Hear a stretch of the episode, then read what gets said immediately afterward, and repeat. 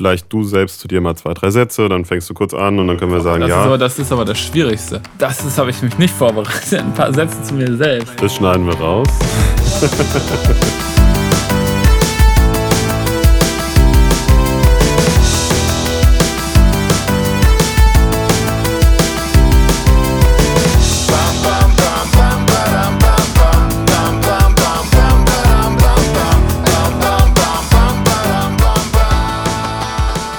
Herzlich willkommen im Wartezimmer 4.0. Heute mit Alexander van der May, CEO der Helix GmbH.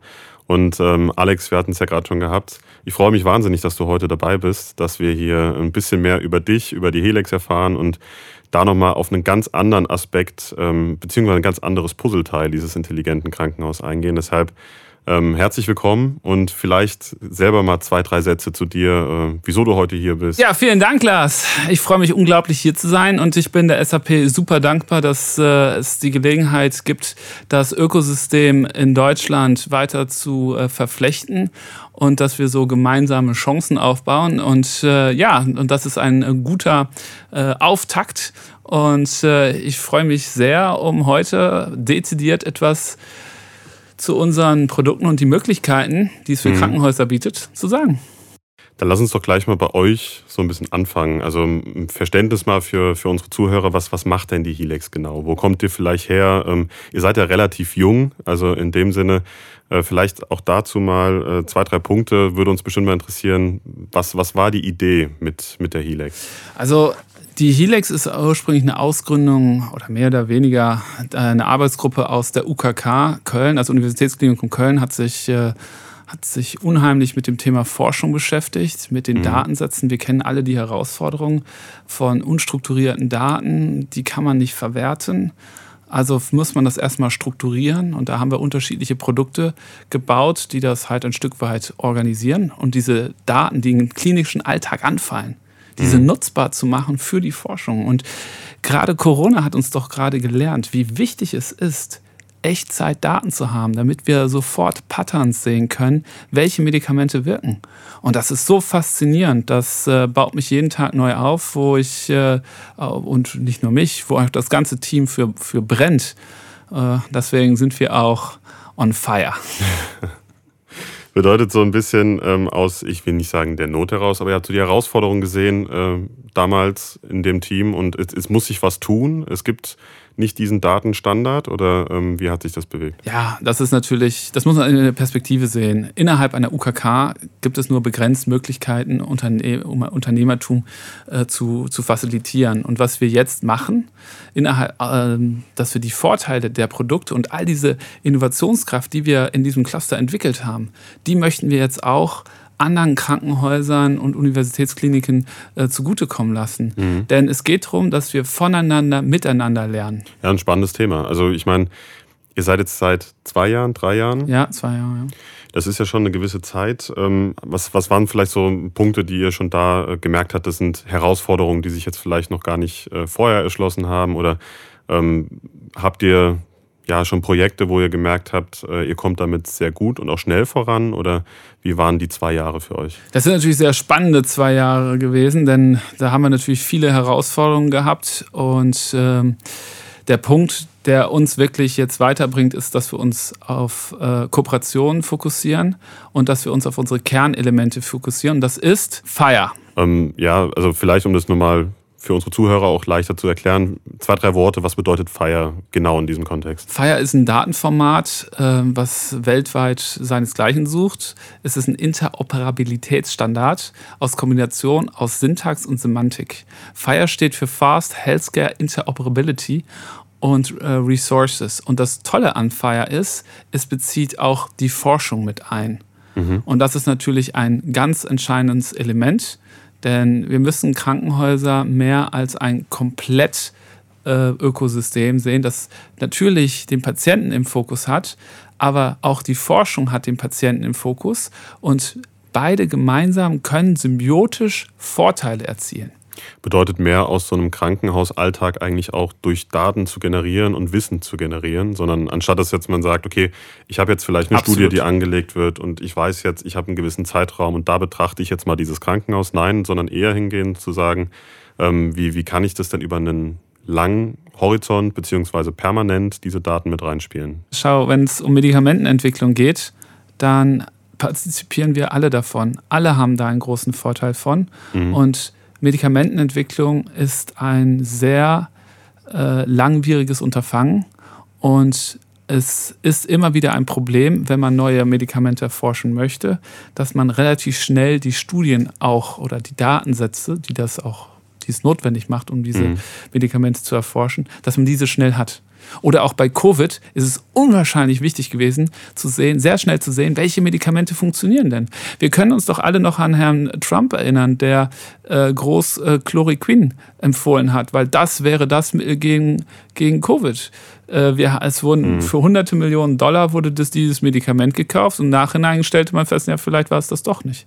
Also dementsprechend ist dieser Zugang äh, der Daten keine, äh, kein, kein ähm, da brauchen die Verbraucher, Patienten keine Angst zu haben, denn innerhalb von Fire gibt es ein, ein Rechtemanagement, das heißt Smart on Fire, wo es wirklich wesentlich mehr Möglichkeiten gibt, sodass wir die Daten aus unterschiedlichen Graduierungsformen, sodass das der einzelne Patient gar nicht mehr sichtbar ist, aber trotzdem die Daten nachher den Forschern zugutekommt, sodass wir da Patterns sehen können. Einmal mhm für die Medikamenten, aber wir können aus diesen Patterns nachher auch sehr gut äh, Informationen weiterleiten an zum Beispiel SAP-Systeme, äh, um, um die Abrechnung zu generieren. Bedeutet, wir sind jetzt schon sehr tief drin, aber das um das nochmal ähm, sozusagen kurz einen Schritt rauszumachen, ähm, wir bewegen uns jetzt da, dass wir, äh, oder beziehungsweise dass ihr versucht, ähm, zusammen mit uns natürlich auch, so ein bisschen diesen Datenpool zu generieren, beziehungsweise mal diesen Blick raus, nur aus dem Krankenhaus, wo kann man sozusagen Daten erheben und wo kann denn da auch ein Mehrwert im Allgemeinen entstehen. Deshalb mal die Frage vielleicht, ähm, wo siehst du, beziehungsweise wo seht ihr bei der Helex so ein bisschen die Herausforderungen ähm, im aktuellen Markt, beziehungsweise in Krankenhäusern? Ist es schon so weit oder haben wir da noch einen Weg zusammen zu gehen? Wir haben, wir haben natürlich einen Weg gemeinsam zu gehen. Die Herausforderung, die noch immer bestehen, ist, dass wir einen Mangel an äh, strukturierten Daten haben. Äh, mhm. denn ich will jetzt nicht über unstrukturierte Daten reden, ne? denn auch bei strukturierten Daten ist es so, das ist der Anfang der Digitalisierung, nicht das Ende. Ne? Ja. denn die strukturierten Daten, damit können wir anfangen, diese zu verarbeiten, zu recyceln, unterschiedlichen Kombinationen wieder neue Erkenntnisse zu gewinnen für den Patienten für das Krankenhaus, ja. Mhm. Und äh, vielleicht jetzt gehe ich noch mal ein bisschen, nehme ich noch ein bisschen anderen Perspektive von außen heraus. Wir haben ähm, in Deutschland Roland Berger hat da eine Studie gemacht ins Jahr 2020 gesehen, dass 57 Prozent der Krankenhäuser rote Zahlen äh, schreiben. Das ist für die Patienten auch in den, Region, in den unterschiedlichen Regionen ist das erschreckend. Mhm. Denn das bedeutet, dass wir nicht den Leistungs, dass irgendwo gespart werden muss. Und ja. das ist immer unschön. Und dementsprechend sollten wir gucken, dass wir Forschungsdaten nutzbar machen für die Klinik, wonach schlussendlich auch der Patient dann in doppeltem Sinne profitiert. Einmal in das besser geforscht wird, dass er auch die beste mögliche Versorgung bekommt, aber gleichzeitig, dass das Krankenhaus hier auch einen neuen Revenue Stream hat und ein bisschen anders wirtschaften kann. Ja, ähm, weil wir jetzt viel von Daten gesprochen haben, das ist natürlich sehr allgemein. Ähm, klar, wir reden von, von Standardisierung von Daten, aber in so einem Klinikumfeld ist es natürlich, also würde es mich jetzt auch mal interessieren, welche Daten sind es denn, von denen wir da sprechen? Also sind es ähm, reine Patientendaten von, von der Herkunft, von einem ja, sagen wir mal, einem BMI bis hin zur Haarfarbe oder von was genau sprechen wir da? Ja, das ist eine, jetzt, jetzt steigen wir ganz tief ein, aber das würde ich jetzt einfach mal mitnehmen. Jetzt nehmen wir mal an, ich würde ins Krankenhaus reingehen. Ähm, ich komme mhm. über ein Patientenportal, ähm, dann fallen Daten an. Ich werde im KISS-System aufgenommen, dann fallen Daten an. Ich werde äh, zum Beispiel in der Ophthalmologie, werde ich vor unterschiedlichen Geräten gesetzt, da fallen wieder andere Daten an. Mhm. Äh, diese Daten werden selten zusammengefügt. Ja, und da kommen wir auf das zweite Problem. Ne? Wir haben ja gerade über strukturierte Daten gesprochen, aber hier geht es darum, dass wir eine Vielzahl von Subsystemen, unterschiedliche Datensätze haben, die nirgendwo die zusammengeführt werden. Genau, ja. genau. Und was wir machen mit Helix, wir sammeln diese mittels eines äh, Helix Fire Mappers. Den geben wir dann weiter in den Fire Server und da granulieren wir in den unterschiedlichen Maßnahmen oder was das jeweilige Portal oder die Applikation braucht, da können wir diesen Teil der Daten rausholen, der teilweise vielleicht auch gar nichts mit dem einzelnen Patienten oder nur sehr wenig mit dem einzelnen Patienten zu tun hat. Ne? Dann werden zum mhm. Beispiel jetzt nehme ich mal was äh, bei der Abrechnung geguckt, dann nehme ich mal die SAP Business Intelligence, äh, wie viel äh, 10.000 von den 10.000 Patienten, die wir letztes Quartal hatten, äh, hatten davon äh, eine Augenerkrankheit und äh, haben wir mit GOE 1224 abgerechnet. Ja, das sind natürlich andere, äh, andere Fragestellungen und die eigentlich mhm. mit dem einzelnen Patienten relativ wenig zu tun hat. Aber für das Krankenhaus nachher sehr entscheidend sein können. Um so ein bisschen auch die Transparenz da wieder reinzubekommen, was, was man eigentlich. Ja. Das ja. zum einen, aber auch zu sehen, wo sind wir gut? Wo sollen wir unsere Kompetenzen erweitern? Oder wo, wo, haben, wir, wo haben wir Mängel? Ja? Transparenz mhm. ist gut für alle vor allem auch für den Patienten in diesem, diesem Kontext, wenn er nicht einzeln nachher äh, identifizierbar ist. Ne? Weil da, ja. das möchte natürlich keiner. Möchte ich auch nicht, aber ich habe an sich sonst kein Problem mit, dass meine Daten zur besseren Versorgung genutzt werden. Bedeutet dann auch, dass wir natürlich ähm, den größten Nutzen daraus erzielen, je mehr Daten wir haben. Bedeutet jetzt im Umkehrschluss auch, wenn wir jetzt nicht nur ein Krankenhaus betrachten können, sondern vielleicht, ähm, ja, idealerweise vielleicht sogar irgendwann mal alle Krankenhäuser in Deutschland, ähm, dann wäre es ja da nochmal interessant, diesen Schritt weiterzugehen und zu sagen, man spielt diese ganzen Daten zusammen. Ist es da wollen wir, das ist natürlich Zukunftsmusik. Erstmal, das oder? ist, glaube ich, erst sehr, sehr Zukunftsmusik. Wir in Deutschland haben da eine etwas andere Herausforderung, mhm. äh, auch bezüglich der Historie. Aber wenn wir uns jetzt mal, jetzt gehen wir, bewegen wir uns mal ein bisschen noch wesentlich höher ins, ins High Level. Mhm. In Zukunft wird KI eine entscheidende Rolle spielen in unser aller Leben. Und wenn wir KI oder andere Applikationen nutzen wollen, dann brauchen wir Datensätze, die datenschutzkonform, also wo der einzelne Patient nicht mehr sichtbar ist. Anonymisiert, ja. Anonymisiert, Pseudo-Anonymisierung, das können wir auch in, in allen unseren Schritten können wir das einfügen. So mal ein bisschen Werbung gemacht. Diese Datensätze sind zwingend notwendig, um überhaupt schlussendlich hoherwertige Dienstleistungen im Vorteil des Patienten äh, nutzbar zu machen. Also ohne weitläufige Datensätze, die mhm. wir gemeinsam nutzen können, haben wir einen strukturellen Rückstand und wir werden auch unseren führenden Platz in der Medizintechnik werden wir verlieren. Und ich werbe dafür, dass es sehr wichtig ist, dass Daten genutzbar sind für unser aller Vorteil, aber auch auf eine Art und Weise, dass sie nicht missbraucht werden können. Weil mhm. das ist weder in unserem Interesse noch im Interesse der Krankenhäuser, noch im Interesse der Ärzte. Wir haben alle ein gemeinsames Interesse. Wir wollen alle die bestmögliche Versorgung. Wir wollen alle, dass wir, wenn im Krankheitsfall, dass wir die neuesten Erkenntnisse an uns erprobt werden, beziehungsweise dass ja. wir schnellstmöglich gesund werden. Und dementsprechend müssen wir da auch alle unseren Beitrag anleisten. Und by the way, Helix hat diesbezüglich auch natürlich Consent-Applikationen, äh, äh, um dafür zu sorgen, dass der jeweilige Patient auch weiß, was mit den Daten passiert. Ja. Also so gewissermaßen, man muss erstmal seine Hausaufgaben machen, damit wir die, die nächsten Schritte und für die Zukunft weitermachen können. Und da gehört so eine gewisse Standardisierung einfach dazu, dass wir wissen, wie wir miteinander kommunizieren können, dass wir wissen, was kann man denn aus diesen Daten gewinnen und äh, natürlich auch für die Zukunft neu generieren. Ähm, ja, also im Forschungsumfeld, erst recht im klinischen Forschungsumfeld, äh, da, da gibt es ja viele bürokratische Hürden. Wir haben ja schon über Datenschutz und alles Mögliche, was es sozusagen gibt, gesprochen. Ähm, vielleicht kannst du da nochmal so ein paar Einblicke geben. Helft ihr da auch in einem Krankenhaus dabei, diese Hürden abzubauen? Oder? Ja, das ist auf jeden Fall, du, du triffst hier absolut den Nagel auf den Kopf. Denn wenn wir jetzt in die Krankenhäuser reingehen, was die Study Nurses alles machen, in diesen unglaublich harten Zeiten der Covid-Sachen, wo sie unglaublich viel arbeiten müssen und gleichzeitig unglaublich viel Dokumentation für die Studien durchführen, ist es wichtig, dass wir gemeinsam überlegen, wie wir das denn optimieren können. Gleichzeitig ist es so, dass es eine europäische Richtlinie gibt, die den Krankenhäusern verpflichtet, Vollkostenkalkulationen durchzuführen. Und das bedeutet, ja, dass unglaublich viele tolle Excel-Tabellen in einer Uniklinik rumfliegen, in unterschiedlichen Versionen und keiner hat mehr einen Überblick, weil mhm. diese eine Tabelle wurde mal von irgendjemand, der schon längst wieder irgendwo anders arbeitet, mal geschaffen. Kurz gesagt, es werden jede Menge Studien durchgeführt, wo der Sponsor lang nicht alle Kosten bezahlt, die er eigentlich hätte bezahlen können. Und mit Studget machen wir diese Kosten sichtbar.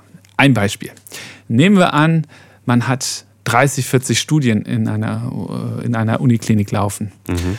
Und die Verdi organisiert wieder einen guten Streik und kriegt wieder mehr Gehalt. Und das bedeutet, ich darf jetzt für all diese 30, 40 äh, Studien die Lohnkosten neu in jede einzelne Tabelle eintragen. Die Freude kommt sofort auf, oder?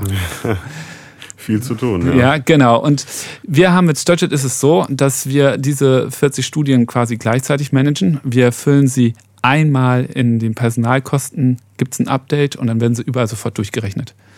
Mhm. Und das ist eine wahnsinnige Erleichterung. Und ganz wichtig für das Krankenhaus, für, der, äh, für den kaufmännischen Leiter, sieht, kriegt korrekte Abrechnung und kann diese auch korrekt weiterführen. Ich habe heute ein Gespräch geführt, ich darf natürlich keinen Namen nennen, wo man mir noch gesagt hat, ja, wir haben dann mal die Kosten von vor drei Jahren noch mal genau ausgewertet und dann äh, an den Sponsor weitergeleitet. Also die werden sich freuen. Mhm. Ja, also ne, hier wollen wir gemeinsam arbeiten, um diese, diese Schwierigkeit sichtbar zu machen und einfach auch dafür zu sorgen, dass wir, wie wir es vorhin schon geklärt haben, dass wir wieder schwarze Zahlen schreiben und dass der Sponsor das bezahlt, was die Dienstleistung, also was die Klinik auch an Dienstleistungen erbracht hat. Ja, und natürlich nicht dieses Beispiel dann eintrifft, nach drei Jahren kriege ich noch eine Rechnung. Ja, absolut. Da, ich meine, da keiner von. genau, da haben wir ja alle äh, im Moment keinen, äh, freuen wir uns ja alle nicht drüber. Aber ich gebe auch noch ein anderes Beispiel, zum Beispiel Materialkosten. Ja, da gibt es ja unglaubliche äh, vor allem gerade im Moment äh, Schwierigkeiten oder Anpassungen. Und mhm. das sorgt einfach dafür, dass wir hier äh, auch die richtigen Materialkosten ansetzen und dass es schnell und einfach geht. Denn nur so wird auch die Klinik in der Lage sein, Reportings aufzustellen, die dann nachher auch äh, bei dem Sponsor auch sichtbar sind, was sie gemacht haben. Ja, es ist auch, eine, es ist auch ein Vorteil für die Klinik, dass sie sichtbar machen können, was die Klinik geleistet hat. Wahrscheinlich auch wieder, wenn es darum geht, neue Fördergelder zu bekommen, wenn man da die, genau diese Transparenz ja auch schaffen kann. Ne? Genau, und da sind wir wieder bei dem, was wir gerade gesagt haben. Transparenz ist gut für alle. Mhm. Mich würde jetzt natürlich mal interessieren, beziehungsweise auch sicher viele der Zuhörer, das sind spannende Themen, die ihr da zusammentreibt. Ähm, wie, wie sieht es denn in so einer Umsetzung aus? Also wie muss ich mir jetzt so ein Projekt vorstellen? Gibt es da viel Vorarbeit, um so eine Standardisierung zu bekommen? Ähm, wie, wie sieht so eine Dauer von so einem Projekt aus? Oder ist es ein Prozess, den er durchmachen muss? Da müssen wir eben differenzieren. Also wenn wir im Rahmen von Krankenhauszukunftsgesetz reden, wo wir das Thema FIRE als Integrationsplattform nutzen mhm. und da unter, einer der unterschiedlichen Aspekte nehmen, dann ist das natürlich ein anderer, ist das natürlich ein anderer, anderer Weg. Ja. Wenn wir bei Stugit sprechen, dann ist das, äh, dann ja, dann reden wir über eine Integration von innerhalb von zwei Wochen, drei Wochen. Ne? Das, ist, okay. das ist relativ äh, zeitnah. Und äh, wie gesagt, bei Fire und äh, wenn man damit die Patientenabrechnung zum Beispiel optimieren möchte, dann, dann reden Sie über drei bis neun Monate. Ne? Das sind natürlich andere, andere Wege, weil die Komplexität auch ein anderes ist. Denn Studget ist ein Webtool, was relativ schnell und einfach umsetzbar ist und integrierbar ist. Ja, also wir haben ja ähm, jetzt viel darüber erfahren, was ihr genau macht und du hast ja schon davon gesprochen, dass ihr äh, auch von Netzwerken ähm, profitiert. Deshalb jetzt mal auf unsere Partnerinitiative bezogen. Würde es mich natürlich interessieren, wo für euch ähm, jetzt in dieser Zeit schon Mehrwerte vielleicht entstanden sind oder was ihr auch für Potenziale seht. Ich möchte diese Frage gerne in unterschiedlichen Perspektiven beantworten. Als Unternehmen Hilex, als junges Unternehmen, kann ich nur sagen, dass es für uns zwingend wichtig ist, mit Partnern zusammenzuarbeiten. Mhm. Denn ähm, es ist so, dass wir im Krankenhausumfeld wir niemals alleine agieren. Ich hatte es vorhin auch erklärt, Fire ist ja ein, ähm, ein, ein, ein Format, was andere enabled. Daher mhm. ist es zwingend wichtig, dass wir miteinander und füreinander arbeiten. Ja, ja. es gibt nicht das Einzelunternehmen. Wenn ich jetzt als, als Geschäftsführer spreche, ähm, vielleicht auch ein Stück in der Historie. Also ich, ich habe mehrere Startups geführt mit oder beziehungsweise auch mitgearbeitet. Und einer der entscheidenden Punkte ist immer die Skalierung und wie man miteinander umgeht. Es ist, wir, also wir können kaum die Vertriebspower auf die Straße bringen und brauchen dafür Partner. Genau das ist ja auch der Ansatzpunkt, den wir mit dieser Initiative verfolgen, dass wir sagen wollen, ähm, wir wollen nicht mehr in, in Silos vielleicht denken, wie es früher war, sondern das alles mal zusammenbringen. Also Partner auch untereinander zu vernetzen und mal zu zeigen, hey, ähm, eigentlich spielen wir alle im gleichen Team und wollen, und das ist ja das Ziel ähm, einer Helex oder auch von uns, dem Kunden den Weg ähm, am einfachsten zu ermöglichen zu diesem intelligenten Krankenhaus, von dem wir hier sprechen. Und Ähm, vielleicht kannst du uns ja nochmal so ein paar Punkte mitgeben, wo du die Möglichkeiten für unsere Kunden siehst. Also was, was siehst du für Möglichkeiten dieser Partnerinitiative ähm, für den Markt im Krankenhaussektor in Deutschland? Also ich erstmal halte ich die Strategie für ein, äh, SAP sehr sinnvoll. Ich habe jetzt auch Aktien gekauft und das geht auch, es geht auch um Folgendes: äh, Mit dieser Strategie gibt es automatisch mehr Innovation. Und das ist, äh, und das bringt euch wesentlich weiter nach vorne. Es ist also nicht eine, eine Einbahnstraße, die hier geschieht oder die hier aufgebaut wird, sondern äh, hier arbeitet man miteinander und das sorgt dafür, dass man schneller nachher auch gemeinsam zum Ziel kommt. Und ähm, die Beispiele sind natürlich evident, dass äh, die SAP wäre jetzt nicht auf die Idee gekommen, ein Stütze zu, zu, äh, zu bauen. Mhm. Ja, und das heißt, äh, wir bringen somit auch Innovation in den Konzern mit rein und zu, zu ihren Kunden. Und das ist ja eure, eure unglaubliche Stärke. Und so entsteht eine Win-Win-Situation oder sogar eine Win-Situation für Helix, Win-Situation für SAP, aber auch für den Kunden, weil er schlussendlich ja. schnell und günstig diese Innovation nutzen kann. Und für den Standort Deutschland, wenn ich das nochmal mit erwähnen darf, ist das äh, ebenfalls super, weil wir wir so als, äh, als Start-up-Nation auch weiter gefördert werden. Also hier, äh, das, ich kann äh, SAP äh, nur gratulieren, dass sie jetzt äh, diesen Weg eingeht. Ja, das sind doch ähm, klasse Worte für sozusagen das, das passende Ende. In dem Sinne, Alex, vielen, vielen Dank, dass du uns heute ein paar Einblicke gegeben hast, was Hilex macht, auch in so ein kompliziertes Thema, was man natürlich immer ähm, nicht oft genug erklären kann, auch die Bedeutung dahinter und ähm, ja, danke für deinen Besuch im Wartezimmer 4.0 und in dem Sinne auch allen Zuhörern noch wieder mal vielen Dank fürs Zuhören. Wir freuen uns, zusammen mit Partnern diesen Weg zu gehen und wir freuen uns, dass ihr Teil davon seid. Dankeschön. Ja, vielen Dank, Lars. Es hat mir wirklich viel Freude bereitet, hier zu sein. Bam, bam,